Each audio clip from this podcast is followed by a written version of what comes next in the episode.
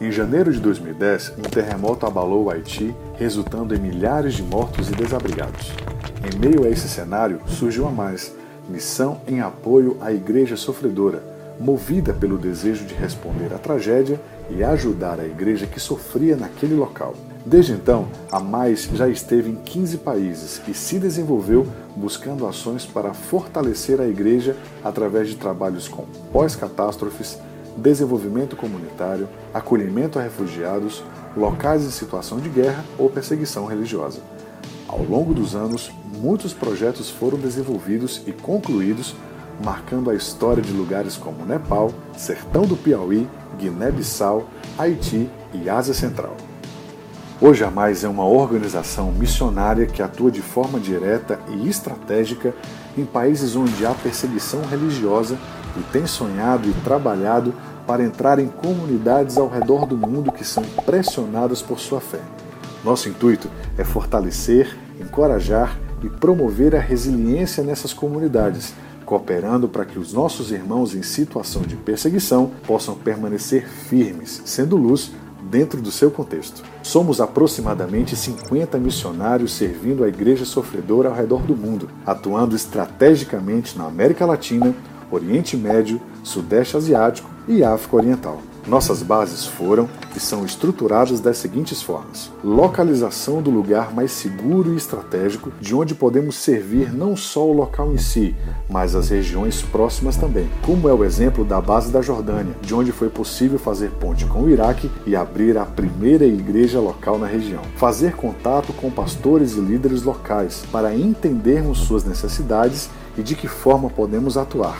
Acreditamos que os pastores nativos têm um maior conhecimento das necessidades dentro da perseguição, uma vez que são eles que enfrentam diariamente. Através da igreja, desenvolver projetos que melhor vão responder às demandas da comunidade, podendo ser acolhimento a cristãos refugiados que precisam deixar seu país por conta do risco de morte por assumir sua fé em Cristo. Projetos de microcrédito que visam levar mais dignidade e subsistência a cristãos que não conseguem empregos e são desprezados pela sociedade em todos os âmbitos, pelo fato de serem cristãos. Treinamento a pastores e líderes perseguidos, onde se faz cada vez mais importante o aprofundamento teológico, bíblico, para que possam pregar, discipular e levar o reino de Deus aos seus contextos mais difíceis. Tudo isso é feito com o propósito de fortalecer a igreja em lugares onde há perseguição religiosa. Grande parte desses projetos e bases são administrados e sustentados através de recursos que a base da Mais no Brasil recebe, além de os utilizarmos para manutenções do local, melhorias na infraestrutura da organização e na nossa escola de missões. Sua contribuição faz todas essas bases e projetos continuarem acontecendo. Nosso desejo é conectar a igreja no Brasil e no mundo com a realidade da igreja sofredora de forma que ela possa pensar, viver e respirar essa verdade que é viver perseguido pela fé. Acesse maisnomundo.org e vamos juntos pela Igreja Sofredora.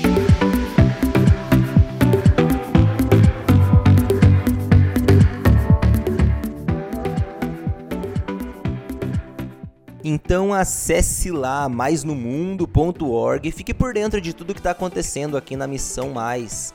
Lá você encontra um pouco dos projetos que acontecem aqui na missão. Você pode também se envolver tanto financeiramente como com a tua vida de uma forma integral através do CT integral ou como missionário na missão, seja apoiando um missionário, seja se voluntariando de alguma forma. Como a palavra de Deus diz, os campos estão prontos, mas faltam os ceifeiros. Então, seja você um ceifeiro, seja você um missionário nessa obra que Deus propôs a nós. Missionário Caê já está aqui conosco. Ele é coordenador do CT integral aqui da Missão Mais. E qual é o propósito do CT? É literalmente capacitar pessoas que são vocacionadas para a obra missionária. Então, desde já, se você conhece alguém que tem esse chamado missionário ou você é essa pessoa, talvez você esteja indecisa e precisa de um norte, de um direcionamento, o CT integral da Missão Mais é um canal pode ser um canal de bênção na sua vida também. Então convoco você, procura lá mais no mundo.org, clica no CT da Missão Mais e busque ali informações. Você vai entrar em contato diretamente com o CAE e com toda a equipe do CT integral da Missão Mais. CAE, fala aí para nós qual é, na tua visão, o propósito do CT integral da Missão Mais. Fala pessoal, bom dia. Aqui é o Caê. Queria agradecer mais uma vez a oportunidade de estar aqui com vocês. É... Obrigado, Guilherme. Obrigado, Aline. Eu estou muito feliz de poder voltar aqui. Infelizmente, hoje a Aline, que é minha esposa, não conseguiu vir. Ela se sentiu muito mal essa noite e não estava 100% para poder estar tá aqui, mas não vai faltar oportunidade para que ela possa participar aqui com a gente numa próxima. É... Então, Gui, a escola basicamente é isso que você falou. É, a gente tem trabalhado aí é, com o nosso empenho, graças a a oportunidade aí que o pastor Maia deu pra gente, eu e a Aline. Temos, temos tido a oportunidade de servir aqui na escola. A gente tem estado muito feliz. É... E você resumiu bem aí. Nós temos trabalhado com jovens de vários lugares do Brasil, com a intenção de trabalhar a vocação, o chamado específico de cada um. Então, como o Guilherme disse aí, para você que que tem, às vezes tem dúvida do seu chamado, que quer se envolver mais com missões, quer saber como você pode se envolver. É, a escola é, um, é uma, uma dica super legal para você. Aqui você vai poder ouvir vários professores super relevantes no cenário nacional, muita aula de missiologia, teologia. A gente tem um, um, uma grade aí bem bacana para poder suprir aí essa demanda que a igreja brasileira tem. Então fica aberto aí o convite para você. A gente já está já já anunciando aí as, as datas do próximo ano e com certeza o Guilherme e a Aline vão divulgar aqui também quando a gente tiver isso certinho. E aí talvez a oportunidade de você estar aqui com a gente na nossa base. Então, como nós não poderíamos deixar de falar isso, muitos dos obreiros aqui da missão, eles passaram pelo CT. Para não dizer todos, há uma minoria esmagadora. Eu, Caê, Aline, nós todos passamos pelo CT da Missão Mais, fomos ali vocacionados, direcionados no nosso chamado ministerial. E não significa que você vai ser um missionário da Missão Mais, não é isso. Talvez o teu chamado seja com ribeirinho, talvez o teu chamado seja com indígena ou tantos outros, tantos outros povos que precisam ser alcançados através da missão que, que eu quero falar? Eu quero falar que não importa se você vai ficar aqui ou se você tem o desejo de ir para um outro lugar. O que importa é que você esteja no centro da vontade de Deus. Talvez o centro da vontade de Deus seja onde você está nesse momento. Talvez você passe pelo CT da Missão Mais e retorne para sua casa, não tem problema algum nisso. Você pode continuar assim sim, tanto trabalhando na tua igreja como no teu bairro. Talvez você seja chamado para uma missão local, uma missão urbana e Deus vocaciona pessoas para uma missão específica, urbana inclusive. E o CT integral, ele tem esse propósito de avivar no nosso coração esse chamado, esse momento emergencial que nós estamos vivendo. Afinal, nós estamos necessitados de um avanço do evangelho, da palavra de Deus. E seja no teu bairro, seja no Paraná, em Manaus, Minas Gerais, seja em Belo Horizonte, aonde for, seja Tailândia, Colômbia, Jordânia, o que importa é que você esteja no centro da vontade de Deus. Nós iremos orar e desde já eu quero colocar a sua vida em oração. Você que tem sentido esse chamado missionário, você que tem sentido de Deus esse esse alerta a respeito do que você está fazendo. Então, hoje você você pode inclusive nos enviar dúvidas, tanto no WhatsApp como ali no site. Nós tentaremos responder na medida do possível. Coloque a sua vida diante de Deus, porque com certeza Ele vai fazer o melhor. Afinal, a vontade dele é boa, é perfeita e sempre, por mais que nós não entendamos, ela é agradável. Senhor, nós somos gratos, Senhor, pela vida dos missionários, da nossa, da nossa instituição, Senhor, da Mais e também de todos os que estão servindo nos campos missionários, em bases missionárias, em bases locais. Senhor, nós te damos graças porque a decisão né, do campo missionário não é fácil. Hoje, Senhor, eu peço a tua bênção, que todos os testemunhos, a palavra, Senhor, faça diferença na vida de alguém, inflame, Senhor, no coração o desejo missionário e que esse tempo seja um tempo de extrema qualidade de compartilhar, Senhor, não só informações, mas a vivência, a realidade, Deus, de abrir mão para viver para ti, Senhor, no centro da tua vontade. A nossa oração em nome de Jesus. Amém. E já também quero relatar aqui para você que eu também tive essa oportunidade de participar do CT Integral e fez toda a diferença na minha vida, na minha caminhada né, ministerial. Ajuda a gente a amadurecer, porque você vai estar tá aí estudando a parte da teologia, depois você vai estar tá estudando a parte da missiologia. E quando você chega na prática, ali, né? Aqui dentro da base missionária a gente trabalha com as manutenções, a gente tem oportunidade de servir dentro, né, aqui na, na própria estrutura da missão. E a gente percebe que a parte de pregar, de estar à frente, é 1% do que o que o campo precisa de um missionário. E já aproveitando essa oportunidade, Caê, fala pra gente um pouquinho, né, desse para quem não ouviu, Caê já tá também lá no Spotify, você pode buscar aí. A última entrevista do Caê explicando vários momentos, as experiências dele missionária que ele teve na Colômbia, a viagem que ele teve ali, o que, que aconteceu com ele. E hoje o Caê vem trazer mais relatos também missionários pra gente, né, de aprendizado, que ele viveu ali num momento muito importante também, que ele conseguiu ir com a sua esposa e liderando, né, aí equipes não só lá onde eles estavam, mas também em outros lugares do Brasil um desafio muito grande e que, para a glória de Deus, eles conseguiram, né? Fizeram com excelência, tá todo mundo aqui são e salvo e cheio, né, de testemunhos.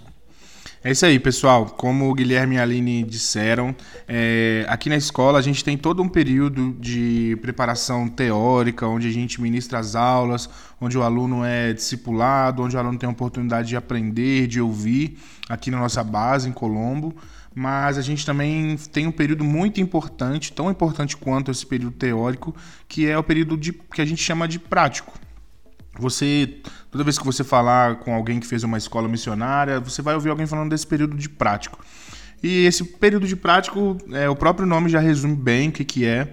É o tempo, é a hora de você praticar tudo aquilo que você aprendeu, tudo aquilo que você é, assimilou de conteúdo teórico. Então, é um tempo muito legal, é um tempo que a gente é, desafia os alunos em várias situações, onde a gente é, de fato quer que o aluno saia da zona de conforto, onde, ele, onde a gente quer que ele é, faça diversas coisas que a gente vai encontrar, diversos desafios que a gente vai encontrar no campo missionário. Esse ano, nós temos uma turma de 19 alunos e devido à pandemia, tudo que a gente está enfrentando, você de casa sabe, é, ficaria difícil viajar com 19 alunos mais a equipe para um lugar só. É muita gente, é muito complicado. Então a gente achou viável dividir é, os alunos em três equipes. Então o nosso prático, para você saber melhor, ele foi em três cidades diferentes do Brasil.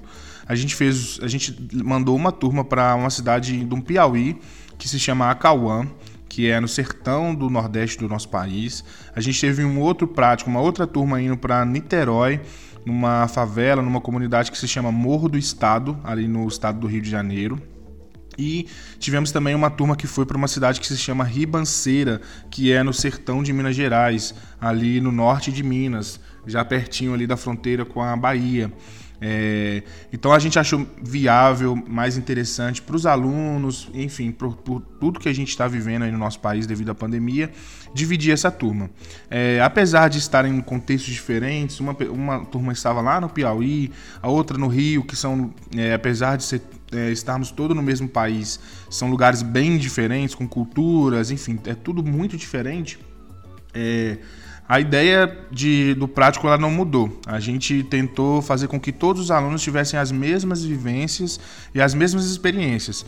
É, mas como assim, Caê? Quais vivências? Como que uma pessoa pode ter a mesma vivência lá no Piauí e numa favela lá em Niterói?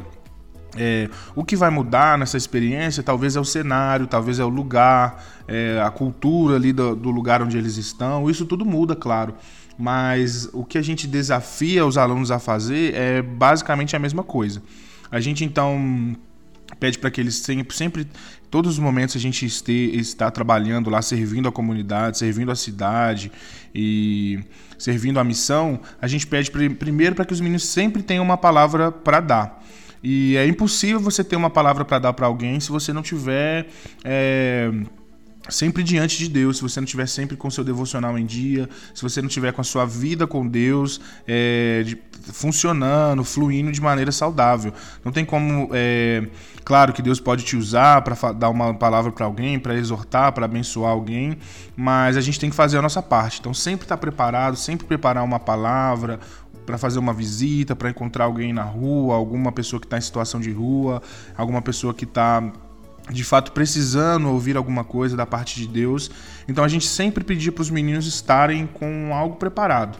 E isso é muito legal, porque a gente está andando assim com essa com uma palavra preparada, com algo de Deus assim no nosso coração, quando a oportunidade vem, a gente já quer logo abraçar a oportunidade, pregar e falar.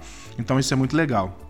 Outra coisa também, Gui, Aline, que a gente faz lá é fazer alguns trabalhos sociais, porque a gente acredita que também a missão ela também transforma o âmbito social. É, a palavra de Deus, o reino de Deus, ele é um reino que traz justiça, ele é um reino que traz igualdade, ele é um reino que traz é, que faz com que a justiça social também aconteça. Então a gente também faz alguns trabalhos ali de é, desenvolvimento comunitário, leva, a gente levou muita cesta básica, a gente reformou, por exemplo, lá no sertão de Minas, é, a gente encontrou uma família de uma mãe solteira com duas criancinhas bem pequenas e numa casinha muito simples, muito humilde, um quadradinho assim, muito difícil de, de viver. E aí a gente teve a oportunidade aí de servir essa família, trazendo um pouco mais de dignidade para essa casa, um pouco mais de dignidade para essa mulher, para suas filhas. Então a gente construiu uma casa do zero. É, simplesmente a gente é, começou ali a construção e aí alguns pedreiros depois seguiram aí para terminar, porque em 12 dias só, né, que foi o tempo que a gente ficou, não é um tempo suficiente para construir uma casa inteira. Mas é um, foi, um, foi lindo ver, poder servir essa família construindo uma casa nova. É, Nunca vou esquecer do olhar daquela mãe falando assim: Poxa, é, o que eu mais pedia para Deus era uma casa para minhas filhas crescerem, poder ter um pouco mais de dignidade. E é, é muito bom poder ser parte da resposta de Deus para uma família. Então a gente viveu nesse tempo de, nesse tempo de prático aí, nesses 11, 12 dias, experiências incríveis, foi muito legal. Bacana demais. Caê, eu sei que quando nós olhamos é, para o campo, tem diversas coisas para fazer. Como foi falado ali no início, nós podemos trabalhar com ribeirinhos, com indígenas. Tem tantos povos que precisam ser alcançados que se nós quisermos abraçar o mundo todo, a realidade é que a gente entre parafuso, né? Porque é muito difícil, tem muita coisa para ser feita. A palavra de Deus mostra isso que a obra missionária, ela precisa ser abrangente e que faltam pessoas para trabalharem nessa obra. É, porém, eu sei que quando você foi ali, juntamente com sua equipe, escolher os locais para enviarem os alunos, é, tiveram critérios. Afinal, se não teriam tantas opções, então quais são os critérios para enviar os alunos a um local específico, seja Cauã, no Rio de Janeiro, nos lugares que você enviou?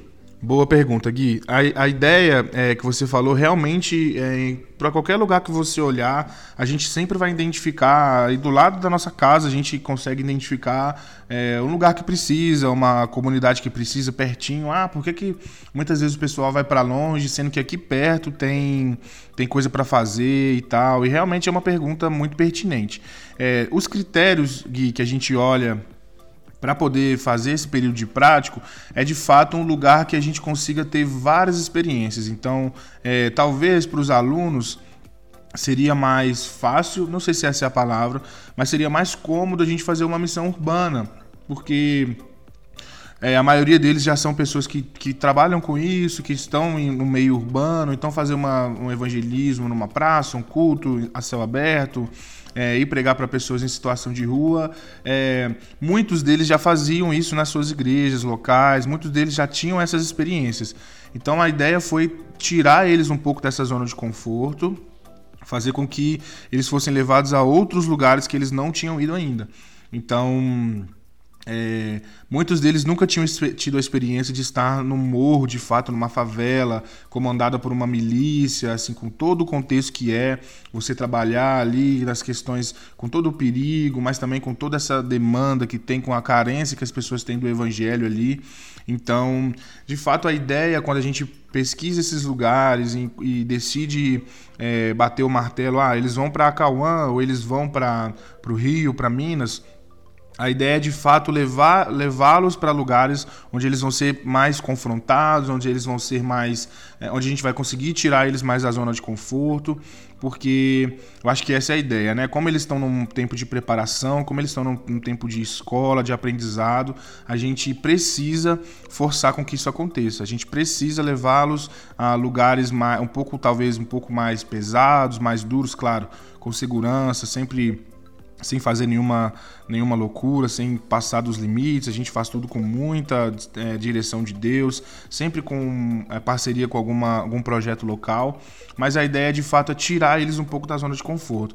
Então você imagina para um menino que é se você que está em casa aí se coloque no lugar de um aluno, por exemplo, que é de São Paulo, vive ali na grande na, em São Paulo, na capital, enfim, e esse, esse aluno vai lá para Acauã, no Piauí a comida é diferente, as músicas são diferentes, o povo fala, o, a, o, o dialeto que eles falam, as gírias que eles usam lá é completamente diferente.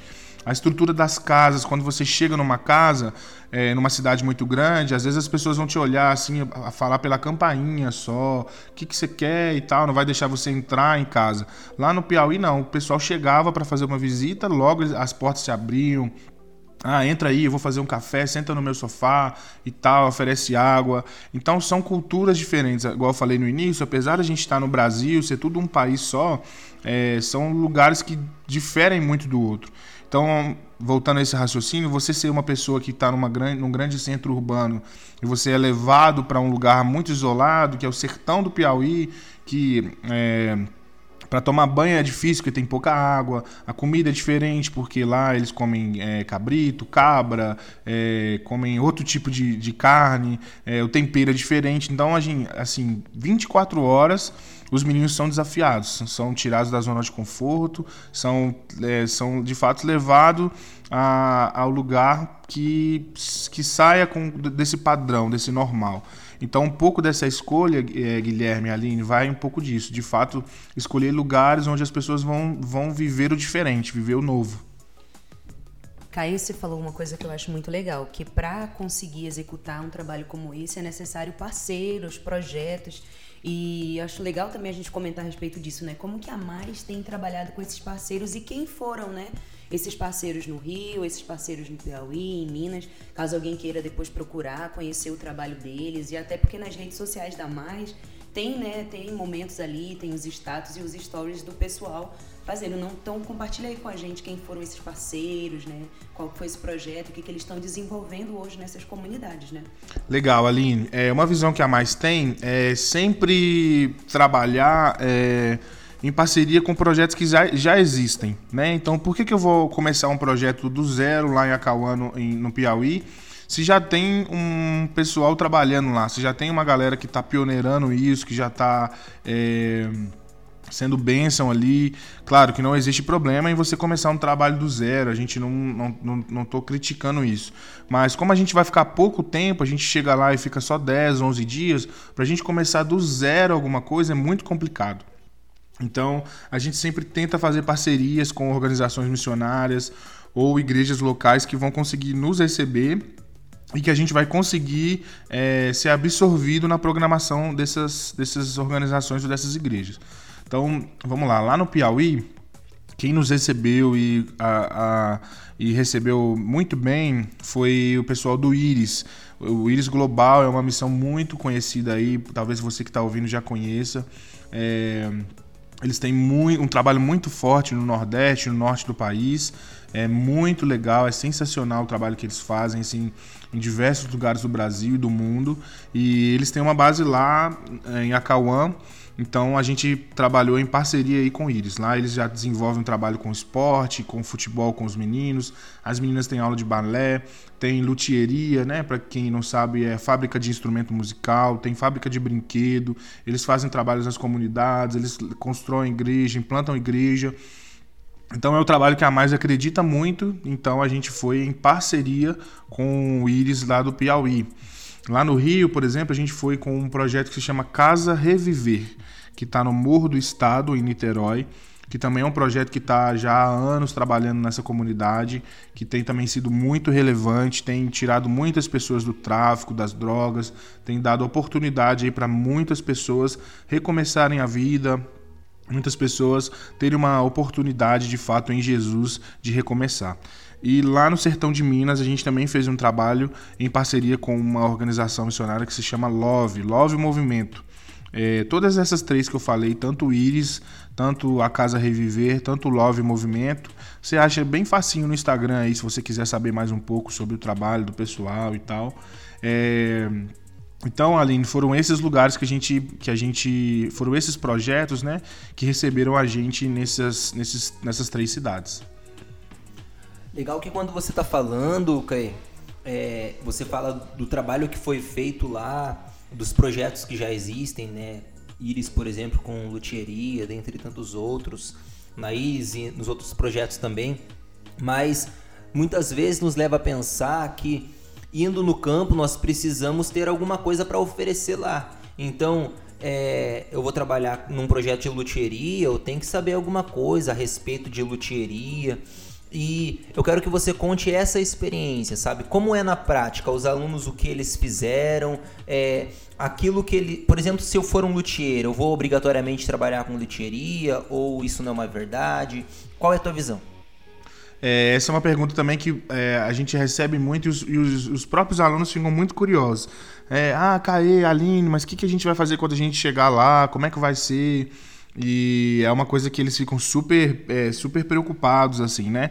É, como a gente está numa escola missionária e no campo missionário nem sempre, o Guilherme e a Aline podem testemunhar isso, é, nem sempre a gente vai fazer o que a gente gosta de fazer. Nem sempre a gente vai fazer o que, que, a, gente, o que a gente tem facilidade para fazer. Né? Então, por exemplo, a minha esposa Aline ela é enfermeira, é, mas não é todo dia aqui na base, na mais, que ela tem demanda em relação à enfermagem. Essa é a vocação dela, é a profissão dela, é o que ela ama fazer. Mas enquanto ela não tem é, demanda nessa parte, ela está servindo de outras formas. É, então a gente respeita muito é, a aptidão do aluno, a gente gosta disso, a gente é, trabalha também com a profissão do aluno. Às vezes o aluno já é formado, já tem uma experiência em determinada profissão. A gente usa isso com certeza. Eu posso dar exemplo de um aluno, por exemplo, o Giovanni. O Giovanni está com a gente aí fazendo a escola esse ano e ele é pintor. É, então, quando, a gente quando ele, ele foi para o Rio, lá para Niterói, e quando ele chegou lá, ele já, já, já tinha uma demanda de fazer uma reforma num quarto lá da, do projeto, e ele conseguiu exercer a pintura muito bem, muito bem feito. Então, a gente acredita nisso, assim, em trabalhar o que o aluno já tem de potencial, a, a, a qualidade que o aluno tem, a vocação do aluno. Ah, eu gosto de trabalhar com criança então, a gente intencionalmente proporciona esses momentos para os alunos, para que a pessoa possa desenvolver também. Às vezes, a pessoa nunca teve oportunidade é, de estar num, num, lugar igual eles estiveram. Então, a gente intencionalmente é, abre essas portas e facilita esse caminho para que o aluno sirva com as aptidões dele. E por outro lado também, é, como a gente falou, como eu acabei de dizer, nem sempre a gente vai fazer só o que a gente gosta. É, na missão, a gente é exigido e a gente é cobrado para fazer várias coisas. Então, tiveram dias, por exemplo, que a gente. Eu citei o exemplo da casa de uma família que a gente ajudou a, a reformar, a construir, na verdade. É, que a galera que não tem tanta aptidão para mexer com obra, com massa, com cimento, com tijolo, precisou ir ajudar. Foram momentos pontuais, assim, a gente ficou dois, três dias ajudando nessa casa, assim, é, mas a gente fez parte. É até legal porque a pessoa pode falar, poxa, é, eu não sei muito mexer com reboco, com massa, com cimento, com tijolo, mas o pouquinho que eu consegui, eu ajudei a transformar a vida de alguém, de uma família. Então a gente acredita nas duas, nas duas formas de enxergar isso, Guilherme. A gente quer facilitar e potencializar as aptidões que os alunos já têm, a vocação que eles já têm, as coisas que eles já sabem fazer e fazem bem, mas eu quero também fazer com que ele veja que na missão a gente vai precisar se desdobrar. É, vai ter dia que eu vou fazer o que eu gosto, mas vai ter dia que eu vou ter que fazer algo que talvez não é minha praia. Mas eu preciso fazer, porque é para a obra, é para o reino, então eu não posso deixar de, de participar. Então a gente acredita nessas duas formas aí de, de trabalho. Caê, eu tenho uma dúvida relacionada a essa parte de coordenação, de administração. Porque o povo pensa, nossa e tal, foi para lá, os missionários foram, as equipes foram, e pensa que isso assim acontece uh, da noite para o dia. E eu sei que não é assim. Eu sei que tem uma programação, eu sei que tem uma organização, eu sei que muitas vezes antes desse evento acontecer, várias coisas acontecem. E a liderança hoje da escola e de todo esse projeto é sua e da Aline. Então conta também pra gente, Kai, como que é esse preparo para vocês, essa organização, esses contatos, porque tem pessoas que têm esse chamado como o de vocês de gerir coisas coisas, né? De organização de coisas, porque é muito importante. Se não tem alguém ali para fazer uma boa gestão, uma organização logística, tudo dá errado, né? Porque, por exemplo, uma coisa o povo acha que missionário e eu vejo, eu via muito isso, assim, essa visão de que, ah, vou fazer de qualquer jeito, porque Deus vai abençoar. E não funciona assim. A não. gente, na prática, precisa entender que a gente precisa ter ordem e decência em tudo, Sim, porque senão. Com certeza. O que, que acontece? Você tem 12 dias, que é um tempo ah, o povo olha e pensa muita coisa, mas não é. Quando você chega no local, tem toda uma organização. Então, compartilha com a gente, Kai, esse desafio, né, de logística, organizacional. Eu sei que para alguns lugares é 30 horas até chegar, para outros já é 6, 7 horas, para um já foi um pouco, por exemplo, tinha aluno que já estava mais lá perto. Sei lá, tem toda uma logística por trás disso. São 19 pessoas, mais os coordenadores, mais a equipe que vai chegar lá, mais aquela coordenação das atividades de todos os dias, de ter que também estar tá junto para ninguém ficar sem fazer nada ou um não ficar fazendo uma coisa que não é para ser feita. Essa ter esse equilíbrio também até com as próprias instituições, porque você não vai chegar lá, por exemplo, como a gente está aqui na base e vai gerir o diário deles. Tem uma organização da Sim. própria base. Então compartilha com a gente esses desafios assim, Caí, porque é muito importante para a gente aprender a fazer também, né? É isso que você falou, Aline, é muito legal e é muito importante a gente reafirmar isso. É, as coisas, as coisas de Deus, da missão, elas não podem ser feitas é, de, qualquer de qualquer jeito, né? De última hora. É, as coisas precisam ser bem feitas. É claro que é Deus quem opera, é Deus quem abre as portas.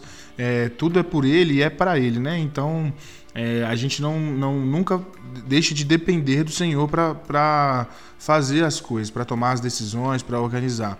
Mas a gente tem um papel também nisso, né? A gente precisa ser, igual você falou, trabalhar com ordem, decência, isso é muito importante.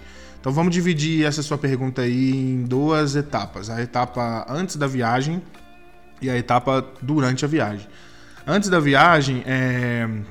depois que a gente fez a divisão do... com o pessoal, dos alunos, quem vai para qual lugar, a gente começa é, são várias coisas, né? Então a gente tem que se preocupar com a parte financeira, fazer uma projeção de quanto que vai gastar em cada um, quanto que de dinheiro para levar, quanto que a gente vai é, precisar gastar, enfim, essa parte é muito importante porque é, no sertão é, tem coisas que são muito baratas, mas tem outras coisas que são muito caras, diferente do Rio. No Rio, por exemplo, é, por ser uma, um lugar que é um centro urbano e tal, você acha o mercado, um atacadão, então você consegue fazer uma compra mais tranquila, com preço, vamos dizer assim, padrão. É, eu, por exemplo, a gente esteve lá em Minas e lá um gás, por exemplo, é 130 reais um botijão de gás. Então são gastos que se você não se preparar antes, achar que é igual é na sua cidade, você, opa, eu não me organizei, não me preparei para isso. Então a preparação financeira, a compra de passagens, é, que também é algo importante, você tem, você tem que se preocupar com isso, né? Em, com a passagem, porque, igual a Aline falou, imagina para chegar no Piauí, que é do outro lado do país, são voos longos, são escalas longas no aeroporto, então a gente tem que trabalhar para amenizar ao máximo é, os contratempos, é, tentar fazer com que a viagem seja o mais tranquila possível. É claro que nem sempre a gente vai conseguir fazer é, da melhor forma. Por exemplo, o pessoal que foi para Minas viajou quase que 20 horas aí, foi muito tempo.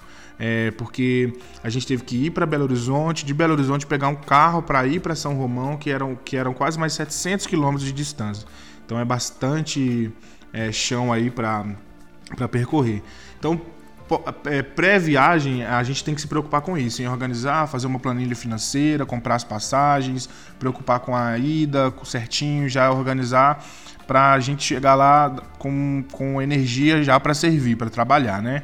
E durante a viagem, é, durante o prático, no, nos períodos que a gente está lá, é, pintam muitos imprevistos. A gente tem que estar tá sempre é, gerindo é, então, fazendo compra, é, material de construção, higiene pessoal. Ah, acabou a carne, vamos lá comprar a carne. Então, você tem que ver o mercado que é bom, o mercado que é ruim, onde que o preço é legal. E também, o principal, eu acho que é a gestão das pessoas, a gestão dos alunos, né? Porque a gente leva eles para um contexto diferente, então... É, tem dias que são um pouco mais intensos, que a gente fica mais cansado, às vezes não só fisicamente, mas mentalmente. É um dia que é, a gente trabalhou muito, serviu, encontrou vários desafios e a gente volta cansado. E aí você precisa gerir, fazer a gestão dessa, desse, de tudo isso para que no outro dia, cedinho, a gente já saia de novo para poder trabalhar e servir a comunidade. Então essa gestão das pessoas também é algo muito importante que precisa ser feito com muita sabedoria. E o contato também, que é muito importante com a base local. Né? Como a gente falou, a gente trabalhou em parceria com, com projetos que já existem, então não dá para eu chegar lá, por exemplo, no, pro Iris lá no Piauí e falar assim, ó, a gente trabalha desse jeito. Não, a gente teve que se adequar à forma com que eles trabalham. Eles já têm um trabalho lá há anos, a comunidade já aceitou o trabalho que eles fazem, eles já são. tem portas abertas em todo o vilarejo lá, em todo o quilombo. Então a gente é, junta forças, a gente une forças com as coisas que eles já fazem. É, a gente nunca trabalha assim, é, implementando a nossa visão de fazer, o nosso jeito de fazer. A gente não acredita muito em, em chegar e querer falar o que está certo, o que está errado. Não. Aqui na nossa base, a gente trabalha de uma, de, de uma forma, a gente acredita de um jeito que é bom pra gente. Mas nem sempre esse jeito que é bom pra gente de trabalhar vai ser bom pro outro. Então a gente tem que achar ali um equilíbrio, é, ser bem é, maleável nisso, porque a gente não quer de maneira nenhuma atrapalhar um projeto que está acontecendo. A gente quer estar tá indo para agregar, para acrescentar. Então a nossa preocupação também tem que ser essa, de não, não chegar e dificultar as coisas. A gente tem que estar tá ali disposto a ser humildes, né, a ponto de, de entender que já tem gente lá fazendo, já tem gente lá servindo, trabalhando, e a gente quer ajudar essas pessoas. Então, é, isso também de você ter um bom relacionamento com, esse, com o pessoal do projeto, de saber chegar, de ter humildade de reconhecer que a gente está indo para servir, que a gente está indo para juntar forças, isso também é muito importante. Caís, eu fiz essa pergunta porque assim, quando eu comecei a buscar é, instituições, comecei a estudar missões, que eu comecei a me interessar por missões, eu tinha minha vida lá, né, de trabalho normal. E aí eu comecei a fazer alguns cursos por outras instituições. E sempre ao final do curso, você pode fazer um de curto prazo, de 20, 10, 15 dias, mas a partir do momento que você começa a escolher um curso de 3, de 6 meses, geralmente vai ter um prático, né? E todas as vezes quando eu ia em algumas instituições, eu buscava, eu tinha muito medo, porque cada pessoa tem um perfil. E o meu perfil, ele é mais organizado. No sentido assim, eu não queria é, fazer uma escola e de repente chegar no, no, no momento do prático, não ter a grana para custear, uhum. porque eu sabia que isso ia trazer para mim, eu ia, por exemplo, perder o último mês de aula porque eu ia ficar ansiosa em relação Sim. ao. E, e eu perguntei justamente isso porque eu acredito que também tem muitas pessoas com o mesmo perfil que o Sim. meu. Eu tinha muito medo de, por exemplo, é, cada instituição ela trabalha com uma forma de prático diferente, né? uhum. né? Então, um dos práticos que eu mais tinha medo era, por exemplo, chegar numa instituição e ter um prático internacional que, por exemplo, eu não tinha passaporte. Eu tive alguns amigos que gastaram, por exemplo, 15, 20 mil e tinham, por exemplo, um mês para levantar esse recurso. É. Então, eu tinha muito, muito medo. E aí, com o passar do tempo, eu fui estudando várias instituições, vendo, eu acabei chegando na Mais. Porque quando eu vim para o pro protocolo da Mais, que teria escola, e ao final da escola eu percebi ali, por exemplo, já tinha uma previsão de custo. Sim. É, é pré avisado Sim. isso para o aluno, né? Justamente eu acredito porque tem pessoas como eu é. que querem ter uma, que queriam ter uma experiência, mas não queriam passar por situações muito complicadas. Sim. Eu lembro que eu passei por um prático na minha região, né, no Amazonas, e eu fiz uma escola. E no final dessa escola a gente tinha um prático que era uma comunidade. Mas assim, durante o, o transcorrer da escola, a gente não conseguiu ter essa parceria, como você falou, tão organizada. Uhum. Ao final do meu prático, foi legal, foi muito bacana, mas assim, onde que eu senti muita dificuldade, Caí? Na parte organizacional. De repente ali a gente estava num barco que no, deu um problema no barco na hora do retorno para casa. O barco começou a encher de água e tava todo mundo dentro do barco.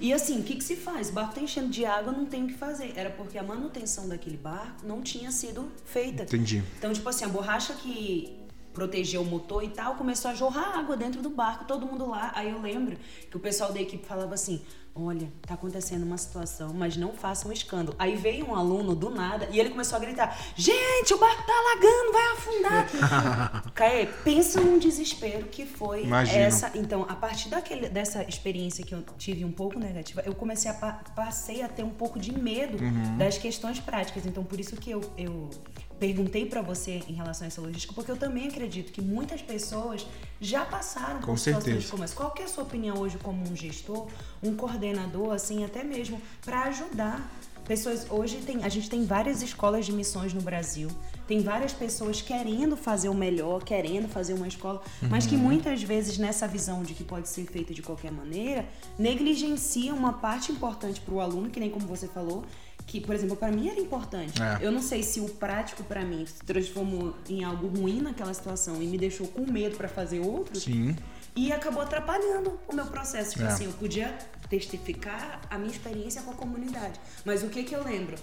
Do Da experiência do que, barco. Que eu quase morri dentro É. do barco, de uma missão.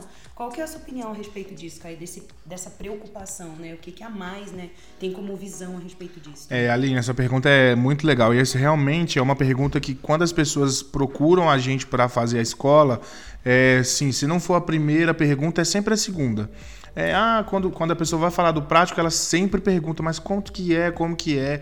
E assim, a gente, a gente desde o início da escola, então, vamos lá, esse ano os alunos estão com a gente desde fevereiro.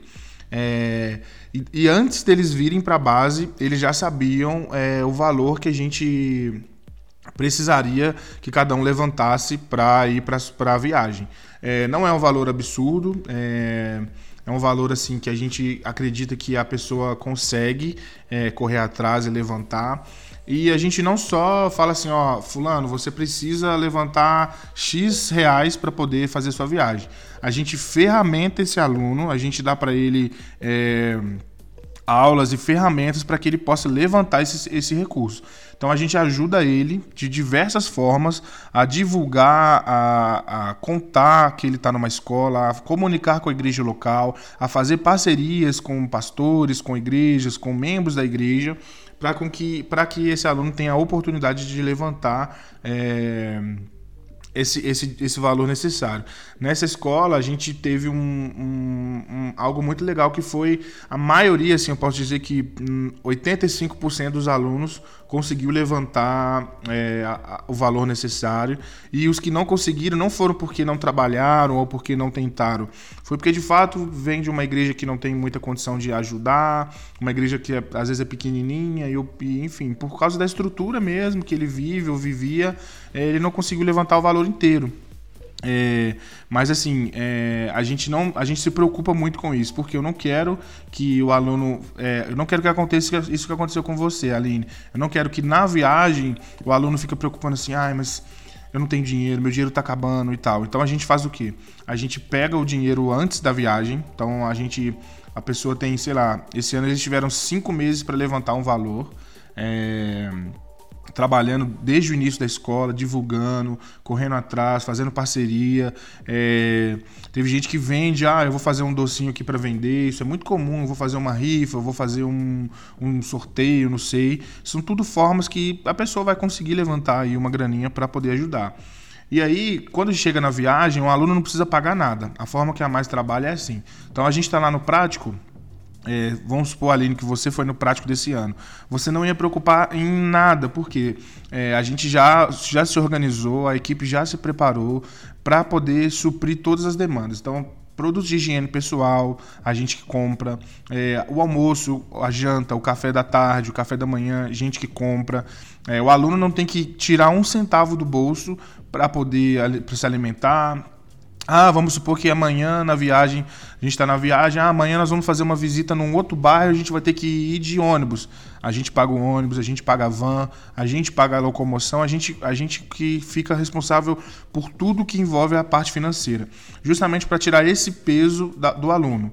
É, ah, Caio, então você está dizendo que o aluno não gasta nada? Ele pode até gastar. Por exemplo, a gente tem dias de folga na, na, no prático, um dia de descanso, né? Para a pessoa poder descansar, dormir um pouco até mais tarde. É, se ela quiser ir na cidade, fazer é, passear, às vezes tem um ponto turístico. É, então a gente dá um dia de folga pro pessoal, para eles poderem descansar, passear, enfim. E nesse dia de folga, vamos supor que o pessoal que estava lá no Rio, é, eles foram para a cidade, assim, e eles queriam ir no McDonald's. Então, aí cada um paga o seu, porque já é algo que, que, é, que tá fora do cronograma da escola. Então, talvez um lanche assim, diferente que a pessoa quer fazer, ou ah, tem um ponto turístico quando eu fiz o meu prático, a gente foi para o Paraguai. E aí na volta a gente conseguiu parar em, nas cataratas. Então, ó, gente, não é programação da escola, isso não faz parte da, da rotina da escola. Vocês estão de folga, quem quiser ir pode ir. E aí cada um que quis ir pagou o seu, arcou com, sua, com, seu, com as suas despesas. Mas a alimentação básica, a higiene pessoal, o transporte na ida, na volta, o transporte durante a viagem, a gente faz questão de assumir essa responsabilidade. Então quem ficava doido, preocupado era eu. Os meninos não tinham essa preocupação, eles não tinham que é, gastar energia com isso, justamente para poder estar tá mais leve, poder estar tá com a cabeça boa para poder trabalhar e servir. Caê, quando você fala assim a respeito de como é lá, né? É, cada um na sua atividade, o aluno não se preocupando com nada, me leva a pensar a respeito de uma coisa. Quando, quando é escolhido uma escola, o aluno ele, ele leva em consideração é, a visão da escola, né? Então, é, a, a visão da escola no prático. Eu não estou falando mal de quem fizer diferente, eu também tenho a minha pessoal e nem sei como que é, na verdade. Então, é, tem escolas que tentam enxugar o máximo possível para que o aluno ele consiga é, fazer o prático e tenha uma experiência talvez mais bruta, passando às vezes necessidade. E tem escolas com uma visão diferente, que ela dá todo o suporte para o aluno e o aluno ele ele tem lá tudo que ele precisa, muitas vezes até coisas boas, talvez do bom e do melhor. Então, como que a mais na sua coordenação ela tem essa visão. Quando o aluno vai na questão financeira, o que ele vai comer, o que ele vai usar, qual a qualidade dessas coisas, o, o que ele tem de suporte? Legal. É, Gui, a gente tenta fazer um equilíbrio. É, então, assim, é, vou te dar um exemplo na hora, da, na hora de ir. É, a gente foi, pegou. Todo mundo foi de avião para os lugares. O pessoal de que foi para o Piauí, é, o aeroporto mais próximo lá de Acauã é o aeroporto de Teresina. Então, o que, que a gente podia ter feito? A gente podia ter descido em Teresina, ter pego um ônibus comum que você pega na rodoviária e ido até é, Acauã. Dar, acho que dá umas 5, 6 horas de distância. A gente poderia ter feito isso. assim. É, lá os ônibus não são muito confortáveis. A gente está falando do sertão do Brasil, né? Do lugar muito pobre, muito simples, então é, a gente poderia muito bem ir assim. Mas o que a gente decidiu? Não, vamos alugar uma van. Então, por quê? Aí o pessoal consegue ir mais confortável, é, não precisa ficar esperando da hora do ônibus sair da rodoviária para poder chegar ao lugar, e aí corre o risco de ter algum problema, enfim. Então a gente é, tenta amenizar ao máximo esses contratempos assim. Então a gente, esse é um exemplo que eu te dei. Pensando, por exemplo, na alimentação. É, então, assim, a gente é, tenta também proporcionar ao, aluno momentos de qualidade. Então, diversas vezes, teve um dia, por exemplo, ó, pessoal, hoje a gente vai comer uma pizza de noite, vamos descansar um pouquinho, comer uma coisa legal, é, vamos fazer um cachorro quente aqui, o que, que vocês querem comer? A gente tenta sempre equilibrar. Nem sempre a gente vai, todo dia a gente vai conseguir. É, fazer um almoço assim. É, tem dia que o almoço vai ter que ser correndo, vai ter que ser um, é, fazer uma carne mais, mais fácil de fazer, um arroz, um feijão, uma salada mais simples. Mas tem dia que a gente tem mais tempo. Então teve dia que eles comeram lá, parecia que estava num restaurante, assim, um banquete. Então a gente, a gente acredita muito nesse equilíbrio. É, de saber que tem horas que a gente vai conseguir é, proporcionar muito conforto e tal, é, a gente vai conseguir proporcionar momentos de lazer para eles, momentos que, onde eles vão poder de fato aproveitar, sentir confortáveis, sentir é, bem assim, e momentos que não, às vezes não dá, às vezes tem uma coisa que a gente, ó, gente, hoje está muito corrido, vamos parar aqui, vamos fazer um almoço mais rápido, ou é, a gente vai ter que dormir aqui hoje porque num, num, lugar mais, mais apertadinho, num colchão mais, mais duro. O pessoal lá do, do que foi para Niterói, por exemplo, teve umas noites que eles precisaram dormir no tatame. É, não é muito confortável, mas é, foi, foi provisório. Depois chegaram lá os colchões e tal, a gente conseguiu resolver esse problema. Então, tem momentos que a gente é, consegue aliviar, trazer um pouco mais de conforto, fazer uma comida boa, levar os meninos para passear, proporcionar para eles esses momentos de descanso que são importantes. A gente acredita muito nisso, em que a pessoa precisa também dar uma desligada, a pessoa precisa dar uma descansada na cabeça, no corpo. É, a gente levava ele, a gente, por exemplo, lá em Minas, no sertão de Minas, um lugar assim, longe, no meio do nada, a gente achou uma hamburgueria. Vamos na hamburgueria todo mundo, vamos comer um hambúrguer gostoso e tal. Então a gente tenta equilibrar. É... Como era hamburgueria no meio do nada? Cara, cara olha.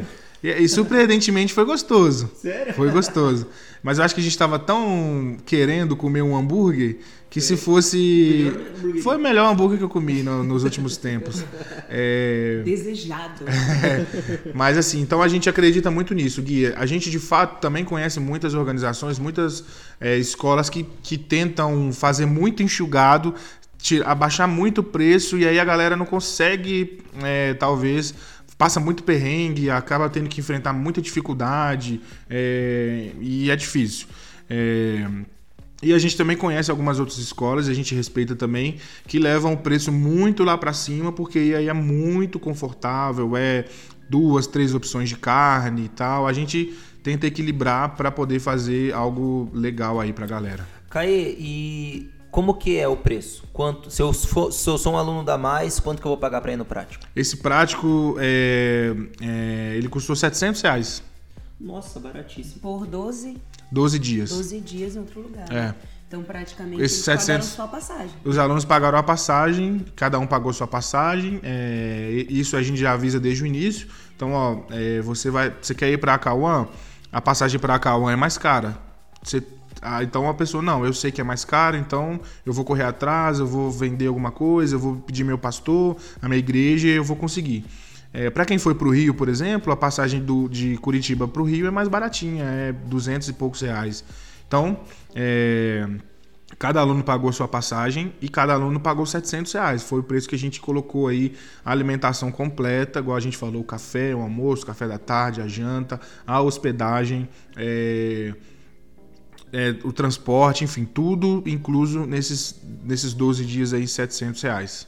Então eu vou fazer só uma parte marqueteira, né? Para você que é um parceiro da Mais que está aí nos escutando, saiba que você faz parte também desses projetos. Com certeza. Da escola de missões e de todos os outros projetos que acontecem aqui, porque quando você é um parceiro, você permite que o caixa da instituição possa contribuir Isso. com esse processo, que é uma das visões da Mais, o preparo de pessoas. Bem, não é só um preparo simples. Eu, eu gosto muito dessa visão do Pastor Maia, porque ele sempre conversa com a gente. Ele não quer que os missionários que vão passar por uma escola, eles saiam daqui de qualquer jeito. Sim. Ele quer que a gente tenha teologia, missiologia, uma prática. É. E assim, a gente tem uma coisa que eu gosto muito de uma visão que ele passa pra gente, né, Caí? Por isso agradecer aos parceiros, porque eles fazem parte disso, Sim, dessa certeza. visão. Que missionário não tem que estar tá sofrendo. Não é não, bonito pra não, igreja a não... ver o missionário sofrendo, é. ou ver o missionário, por exemplo, ó, vou contar uma situação para vocês de uma amiga minha, de muita intimidade.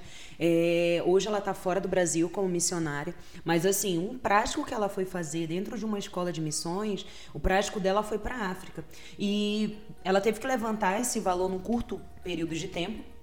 E nem todo mundo da equipe conseguiu levantar o mesmo valor. Alguns só levantaram a passagem. E quando eles chegaram no lugar, eles precisavam pagar a alimentação. Sim. Então, o que, que aconteceu com essa minha amiga que eu fiquei chocada? Ela falou assim que como só ela tinha conseguido levantar o recurso quase que inteiro, então na hora da alimentação, só ela conseguiu comprar alimentação para toda a equipe que estava com ela, com o grupo que estava com ela. É. Então teve um momento que eles dividiram um ovo para dois missionários. Então Meu você Deus. imagina, o dia inteiro trabalhando, o dia inteiro andando. Ela também é uma, uma missionária da área da saúde, então quando ela foi para lá, ela foi para servir nessa área Uhum. da saúde. Então eles passavam o dia inteiro andando, trabalhando. Para chegar no final do dia, a alimentação deles ser um ovo para dois missionários. Então, olha só como esse cuidado ele faz toda a diferença. Assim, e ter esse equilíbrio, como você falou, nem a pessoa ficar dividindo um ovo, um pouco de arroz com uma equipe, mas também não precisar a pessoa ir para ter três, quatro opções, Sim. um buffet. É. Não A gente, um médio, né? a gente, por exemplo, tinha dia que no café da manhã era pão com manteiga, Todd e café. E tinha dia que tinha presunto, queijo. Então, assim, são momentos. Agora, a gente falou que são. Eu falei pra vocês o valor, né? 700 reais dividido por 12 dá 58 reais por dia. 58 reais por dia pra você fazer todas as refeições. Ter um quarto pra você com um chuveiro quentinho, é, para você quando você vai fazer um trabalho, você não precisar tirar um centavo do seu bolso, assim é um valor é, Baratíssimo. Baratíssimo. Muito, muito Eu nunca baixo. vi uma escola com esse valor, Caio. Nunca vi. É, É. muito barato. E o que eu acredito que proporciona isso é essa visão sua a respeito de, olha, todo mundo vem, entrega o dinheiro na nossa mão e a gente proporciona a gente vocês. administra isso. Porque, por exemplo, é, se fosse cada um pagando é, um transporte público, na somatória total, você olha e fala, não, compensa mais alugar uma van. Alugar uma van. É, se for cada um é, comprando o seu almoço, ovo, é. o pro- o seu Aí vai ter um aluno que vai conseguir mais. comprar um, é, vai, vai conseguir comer um estrogonofe no dia e o outro que Exato. passou um pouquinho mais apertado vai Exato. comer outro. Aí fica uma situação ruim. Você olha para o lado, tem um cara comendo uma coisa muito boa e você com uma coisa mais simples. Então a gente a gente faz isso para não ter é, divisão. E, e- e querendo ou não, Aline, olha só, vou falar para você, Guilherme. Muitas vezes pegando a gente cobrando pouco sobra dinheiro. Olha só. E aí, quando Que sobra, a gente geralmente deixa de oferta pro projeto. Que legal. Ó, pastor, líder do projeto, sobrou aqui X é, reais, a gente vai deixar de oferta aí para vocês e tal. Então, é, graças a Deus, isso tem sido tem a sido intenção algo, é realmente é, abençoar o local, É. né? Financeiramente, com a obra Sim. mesmo, braçal. E você falando isso, eu observo que não é impossível de alguém que não tem uma boa condição financeira participar de um projeto Não, missionário que Guilherme, exija. Guilherme, você chega, se o aluno chegou na base em fevereiro para ter aula, para ele viajar em julho, então são março, abril, maio, junho, julho, cinco meses para ele arrecadar 700 reais. É basicamente para viagem mais a passagem. Vamos colocar que tudo dá mil. Ele tem que arrecadar, arrecadar 200 reais por mês. É, para algumas pessoas é mais difícil, para outras é mais fácil, mas não é impossível. Se a pessoa se organizar, se planejar, fizer uma boa divulgação, fizer uma boa rede de parceiros, isso tudo, igual eu falei, a gente ajuda os alunos a fazer, os alunos conseguem. Então, é, isso aí tem funcionado graças a Deus. É, eu acho que o efeito, o melhor efeito colateral de todo esse esforço que a instituição tem e em fazer isso que a coordenação tem, o Pastor Maia tem junto, né, com vocês, de vislumbrar isso, o que que vai é, que você percebe no final é, esse resultado, né? Além como o Caio falou aqui, ele falou que muitas vezes eles conseguem ofertar na vida Sim. do projeto.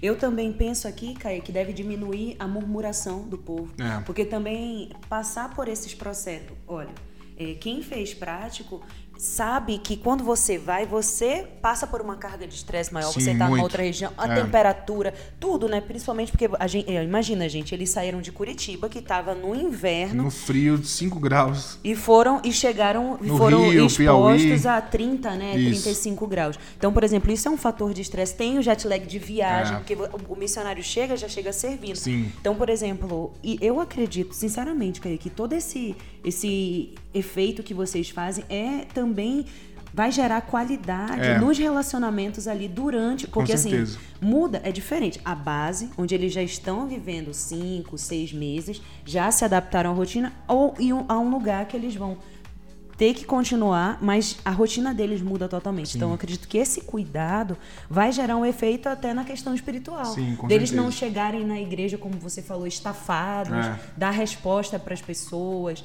É, não sei, de repente você está pedindo, você liga e pede, ah, eu preciso que você faça isso, de repente o, o aluno vai lá e vira, ah, não vou fazer, Caetano. É. Sabe, essas... A gente re reduz muito esses danos, assim, esses impactos. A ideia é essa, a ideia é que de fato, esse peso, essa responsabilidade, ela fica com a gente, né? Para que o aluno possa ter, de fato, viver esses 11, 12 dias aí, de fato, é, o que ele foi lá para fazer, que é servir, que é trabalhar, que é evangelizar, pregar. Então, a gente tenta, de fato, tirar essa responsabilidade deles, assumir isso, para que eles fiquem mais, é, com a cabeça mais focada no trabalho. Isso me leva a pensar que esse é o papel realmente de uma agência missionária, né, Caio? Porque, é, porque, por exemplo, que surge a agência missionária? Não é porque a igreja não faz missão. Nós entendemos que a igreja tem diversas dificuldades, mas a igreja é um exemplo para nós. Sim. Ela que trouxe o evangelho à minha vida e acredito que é de cada um de nós. Mas é, a agência missionária ela entra como um plus. Sim. Por exemplo, você consegue fazer parceria lá com o projeto e os membros do projeto eles sabem o local mais barato de comprarem as coisas Sim. e traz re redução de com custo, certeza. eles já sabem as demandas e isso nos leva a orar pelos nossos parceiros, as nossas igrejas. Com elas certeza. são fundamentais nisso.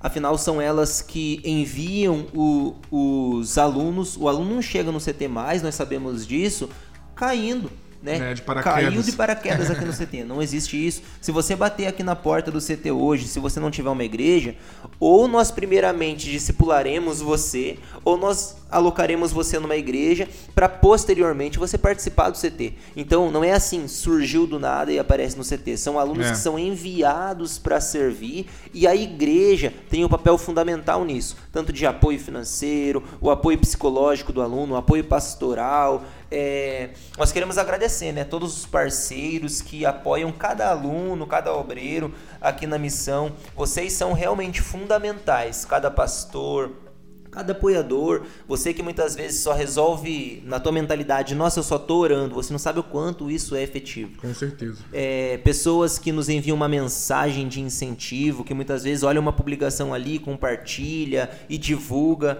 Todos são nossos parceiros e queremos agradecer a vocês. Saibam que oramos constantemente por vocês. Estamos no fim, queremos Poxa, deixar esse agradecimento.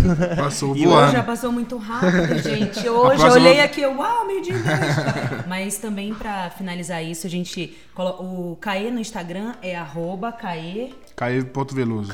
Caê.veloso, ele é a esposa dele. Olha, é uma coisa que é importante saber. A missão, ela tem os parceiros. A Mais, como missão, tem os seus parceiros. Mas o Caê e a Aline, como casal, tem os parceiros dele. Então, se você deseja ser parceiro desse casal, conhecer o trabalho deles como coordenadores de escola, é, é, através do Instagram dele e ele vai você vai estar tá ali vendo os informativos o que eles estão fazendo aqui porque eles trabalham gente de frente hoje aqui no, num dos dentro da base missionária hoje da Mais, como vocês viram ali no informativo, a gente tem a Escola de Missões, que é um carro forte aqui. A gente tem toda a parte de mídia, com a galera da mídia que trabalha aqui. O pastor Maia, que está sempre aqui com a gente, fica em Colombo. Temos a Fazenda Missionária. Hoje são alguns dos projetos né, que a gente trabalha dentro Sim. ali desse leque da Mais no Brasil. Então, se você deseja ser um parceiro né, dessa família missionária, entre em contato com eles. Vamos fazer o seguinte. Ajuda aí.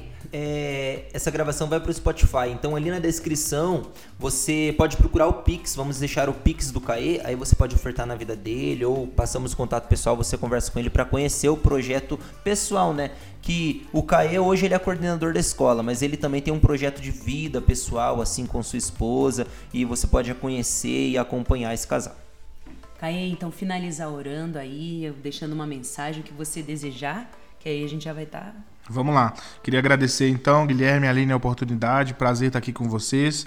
É, espero que a gente consiga marcar mais vezes aí pra gente estar junto. Com toda certeza. Estamos à disposição, tá? E agradecer você aí que está ouvindo a gente. Como o Guilherme falou aí dos parceiros, se você ainda não apoia um missionário, não apoia uma agência missionária, procure aí uma, um missionário sério, uma agência missionária séria, correta, que administre bem os recursos e comece a fazer parte, comece a ser de fato bênção e relevante na vida de alguém.